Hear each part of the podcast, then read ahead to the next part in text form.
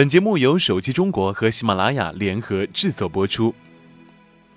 一周大要闻：HTC 迟暮要卖楼，一代新人换旧人。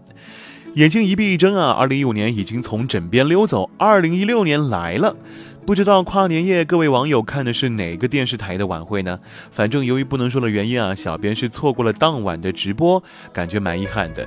第二天呢，小编我一不小心打开了江苏卫视的跨年晚会，看到了蔡依林、S.H.E、梁静茹、孙燕姿、林俊杰等众多学生时代的偶像，顿时感慨万千呢。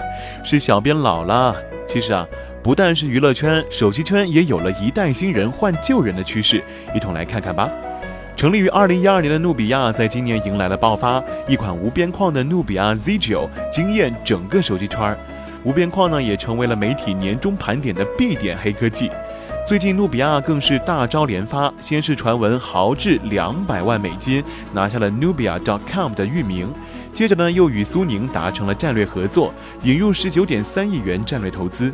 这势头之猛，上天也并非不可。不过春风得意的可不止努比亚一家了。获得了阿里大红包的魅族科技上周召开了魅族 Flyme 二零一五年中媒体沟通会。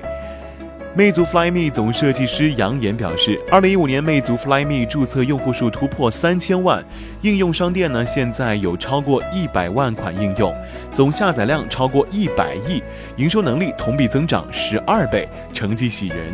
在这一年里呢，曾经那个略显低调和小众的魅族，疯狂地成长起来了。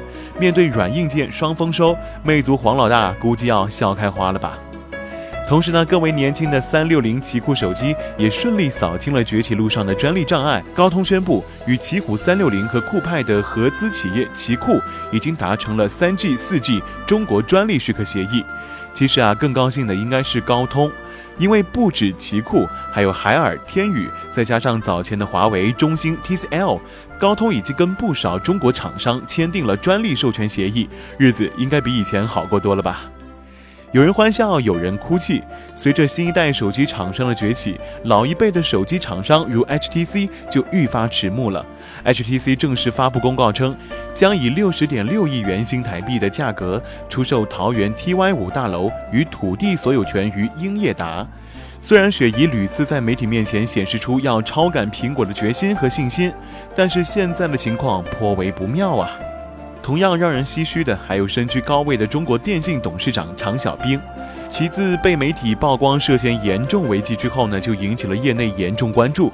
如今，中国电信已经正式发布公告称，常小兵已经辞去集团董事长等职务，公司执行董事、总裁兼首席运营官杨杰代行董事长以及首席执行官职权，自二零一五年十二月三十号起生效，至董事会作出新的委任为止。再次相见又是一年，小编祝各位网友新年快乐，我们下周再见啦，拜拜。